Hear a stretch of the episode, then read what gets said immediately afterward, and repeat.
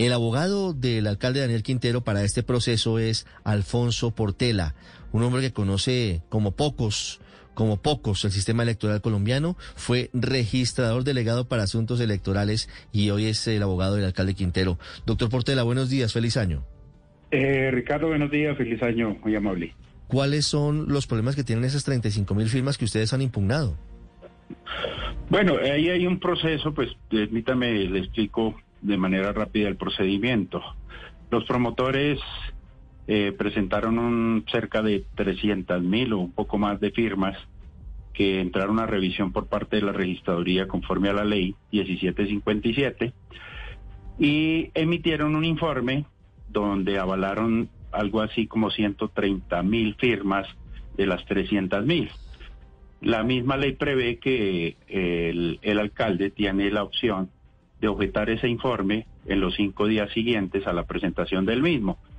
Eh, se presentó la objeción, se encontraron una serie de anomalías en el proceso de recolección y se pusieron en conocimiento de la registraduría para que pues eh, emita una valoración al respecto.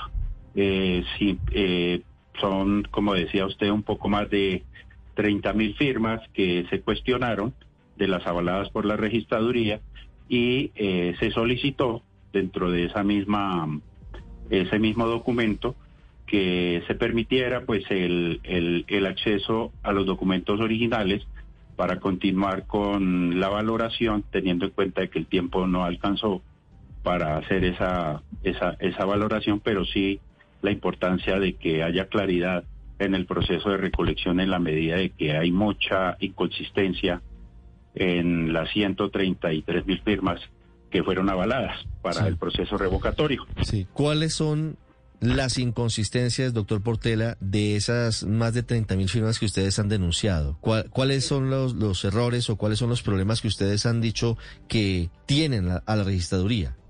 La principal es eh, lo que se denomina dentro del lenguaje de los grafólogos uniprocedencia, que quiere decir que una o varias personas se dedicaron a, o, pusieron o llenaron los renglones correspondientes a las firmas. Y esto pues la ley no lo permite en la medida que el artículo octavo de la ley 1757 exige que el ciudadano es el que consigna los datos en los renglones correspondientes y no una sola persona.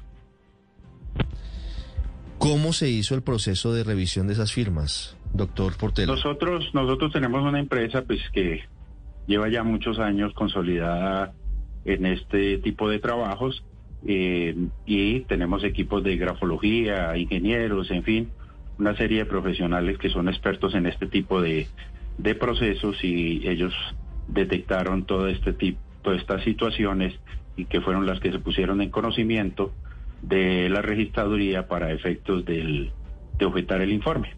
Claro, doctor Portela, esa revisión usted confirma, la hace la empresa, pues que tiene esos expertos para saber cómo se recogieron y quién realmente eh, hizo esas rúbricas en el listado. La empresa, ustedes tienen un contrato con la alcaldía de Medellín y por qué monto para esa revisión de las firmas. No, inicialmente con el, con el alcalde pactamos unos honorarios que, que, que, estamos todavía consolidando por el poco tiempo que se tuvo para eso, para eh, que se le pagara a los diferentes profesionales que trabajan en la empresa y realicen el, el, el, el, proceso de revisión. Inicialmente estamos hablando de 100 millones de pesos para esa, para esa tarea. Pues y estamos todavía, digamos que, recogiendo el, dinero sí. correspondiente. Claro, doctor Portela, pero ¿a ustedes les paga el alcalde Daniel Quintero o es un contrato con el municipio de Medellín? No, no, no, eso es directamente con el alcalde y eso fue, eso se le advirtió porque ya han habido conceptos al respecto en procesos anteriores que no se pueden involucrar los dineros del municipio porque esto es un tema meramente personal. Sí. Doctor Portela, ¿es legal, está permitido revisar las firmas que convocan a una revocatoria antes de que la registraduría dé su veredicto? Generalmente cuando inician estos procesos, por el poco tiempo que se tiene, suele solicitarse a la registraduría que se permita el acceso a los archivos. Ellos, en muchos casos, este no es el único, en muchos casos históricamente, eh, de la digitalización que se hace de esos documentos, se expiden copias para que las partes interesadas pues puedan ejercer adecuadamente el derecho de defensa. Sí. ¿En qué otros casos se ha presentado esta misma situación? Yo recuerdo, por ejemplo, cuando fui funcionario en el caso de la revocatoria de Gustavo Petro, eh, en varias, eh, así conocidos en varias eh, eh ocasiones, y, y, en estas nosotros inclusive, antes pues yo estaba representando al alcalde de Cúcuta, eh, también se hizo la solicitud para que se permitiera tener el archivo y poder hacer un trabajo adecuado de verificación.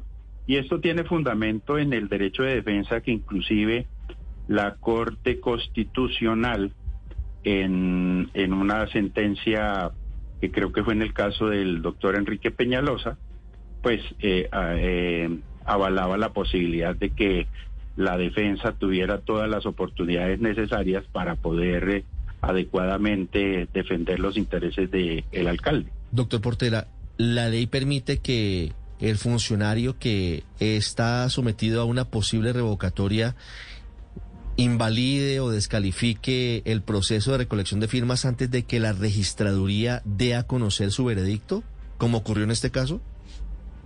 Pues si, si se refiere a una opinión que haya hecho el, el mandatario, pues, lo hará con algunos argumentos y con los que considere que tiene a la mano y que le permiten dar ese tipo de opiniones, ¿no? Sí, pero es normal que lo haga antes de que la registraduría diga si son o no son válidas las firmas.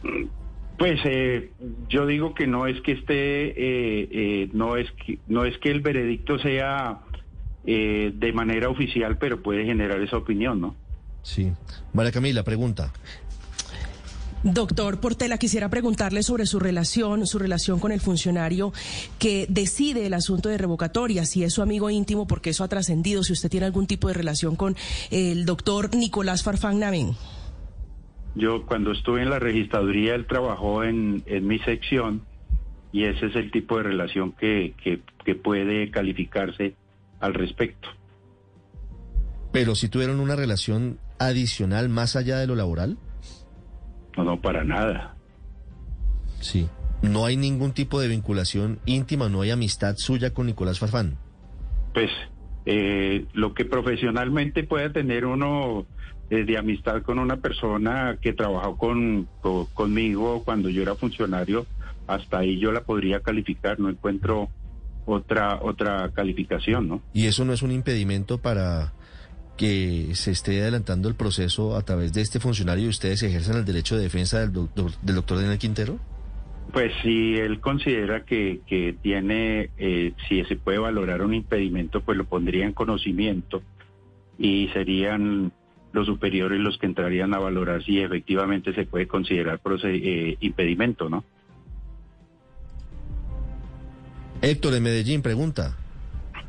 Así es, eh, Ricardo y abogado. Con respecto a los tiempos, se está hablando y también lo que se advierte del comité y desde algunos concejales de Medellín sobre todo es que con este tipo de proceso que usted adelanta se busca volver lento y que no se lleve a cabo el proceso de revocatoria. ¿Es cierto o no? ¿O qué tiempos manejan ustedes, abogado?